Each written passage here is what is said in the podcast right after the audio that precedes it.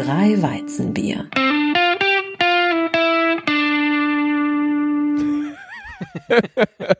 Und damit herzlich willkommen zu einer Folge, die macht sogar meine Oma, in der es über den Twitter-Account des FC Bayern gehen soll. Ja, Hallo, du hast gerade gesagt, ey, ich möchte gerne über den Twitter-Account vom FC Bayern reden. Da dachte ich, dann nehme ich doch das als Intro. Passt auch drei Ja, es passt. Ja. Ist doch, ist doch super. Ideal ausgewählt. Vielen Dank. ja. Ähm, denn äh, ich ähm, versuche natürlich auch ähm, die fußballerische Konkurrenz in Social Media immer im, im Auge zu behalten. Gut, ähm, wenn es nach der fußballerischen Konkurrenz äh, des B BVB aktuell geht, dann würde ich eher andere Accounts in Betracht ziehen. Trotzdem habe ich mir auch mal vom FC Bayern das so angeguckt. ja. Und da sind mir drei Tweets vor allem ins Auge gefallen, ähm, über die ich finde, kann man auch durchaus mal in der Folge quatschen. Ja, lass uns bitte, lass die uns bitte von unten durchgehen. Von unten. Ja. Also ähm, Thomas Müller äh, hat äh, 500 Spiele für den FC Bayern gemacht Ja. und das ist natürlich ein Grund zur Freude. Ähm, wer hätte gedacht, dass er noch 500 Spiele macht, ähm, wo er doch eigentlich bei Nico Kovac schon äh, quasi ausgebotet war. Aber der FC Bayern hat sich nicht lumpen lassen und hat ihm ein kleines Geschenk gemacht. Ja, und äh, die Geschenke, die die Spieler oder generell, die man beim FC Bayern macht, das sind wirklich immer Premium-Geschenke. Das ist ein Premium-Geschenk. Ja. Irgendwie, wann ist das gepostet worden? Äh, Am 9. November. Vielleicht war das noch über vom Oktoberfest. Man muss es ein bisschen aufbewahren, bis dann der 9. November war und Es- man Thomas Müller in der Umkleidekabine dieses Präsent überreichen konnte. Ich glaube, er hat das, ich glaube, er hat das auf den Platz bekommen. Also, also ein, wie immer, so. ein übergroßes Lebkuchenherz, äh, Ja. auf dem dann steht 500, danke Thomas. Und das Bild, das dann aber gemacht wurde, ist in der Umkleide. Er ist mutmaßlich komplett nackig und dieses wirklich große Herz, äh, überschattet sein Gemächt. Er hat das Herz am rechten Fleck. So, sozusagen. Man fragt sich halt nur, äh, weil da steht ja jetzt nicht 500 Spiele, ja, und deswegen können wir jetzt denken, 500 direkt vorm Pillemann, was denn? 500 Meter, 500 Einsätze, 500, äh, ja, man weiß es nicht. Ja. Aber Thomas hat beide Fall- Daumen nach oben, alles super. Ja, und wie, also ich weiß nicht, 500 Danke Thomas finde ich für so ein Lebkuchenherz aber auch irgendwie extrem billig so formuliert. Ja. Hast du, hast du mal deiner, deiner Frau oder deinen Kids so ein Lebkuchenherz geschenkt bei, auf dem, auf dem, auf dem, auf dem, auf der Kirmes? Weil ich finde, Lebkuchenherzen sind das letzte Mal mal verschenkt. Was? Was hast du denn gegen Lebkuchenherzen? Nix, finde ich voll übel. So.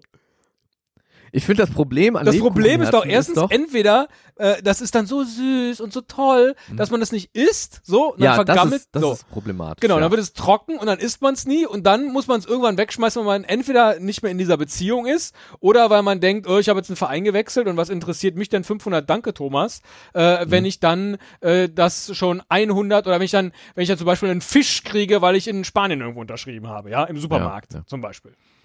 Ja, aber den stellst du dir ja auch nicht ins Regal drei Jahre lang und sagst, der, jetzt ist er leider hart geworden, der Fisch. Ja? Sondern, möchte- aber bei dem Lebkuchenherz, meine Oma. Jetzt ist hatte, er leider hart geworden, der Fisch. Gerade, wo wir. Großartig, wirklich. Bei VTech, da kann ich auch schon mal alleine applaudieren. Da muss man erstmal drauf kommen. An dieser Stelle. Ja, aber der, der FC Bayern, der hat doch noch viel mehr zu bieten. Ja, ich weiß auch nicht, warum wir so lange bei diesem blöden äh, Lebkuchenherz bleiben, ja. So, weißt du, ähm, Uli Hoeneß ist, äh, ist in Rente gegangen. Ähm, und das hat der FC Bayern natürlich in Social Media auch nochmal alles begleitet, die letzten Tage äh, von Uli Hoeneß Amtszeit. Und äh, da haben natürlich die Spieler sich auch irgendwie bedanken wollen. Ne? Ja. Und da gibt es ein Video, ähm, das zeigt nochmal so die besten Szenen von Uli Hoeneß als aktiver ähm, Spieler. Und äh, dazwischen geht die, äh, geht die Kamera durch das, ähm, durch das Fitnessstudio des FC Bayern und, und ähm, die Spieler des FC Bayern haben alle so eine Uli Hoeneß ähm, Perücke. Frisur auf. Ja. ja, so eine Perücke auf. Ja. Also, ich meine, die verdienen ja nicht schlecht, die Spieler des FC Bayern. Aber muss man da extra nochmal bezahlen, also dass die so einen Scheiß mitmachen? Also die sehen wirklich aus, das, ist, das gehört verboten. Ja, und diese Perücken, die sehen halt auch einfach voll doof aus. Also ich hätte dann da tatsächlich einen, einen teuren Perückenmacher oder Maskenbildner oder was weiß ich irgendwie engagiert. Es wirkt halt wirklich wie von so einem Dorfclub. Guck mal hier, wir bestellen jetzt fünfmal die blonde Perücke bei äh, karneval24.de, sofern es diesen Shop hoffentlich nicht gibt, ja.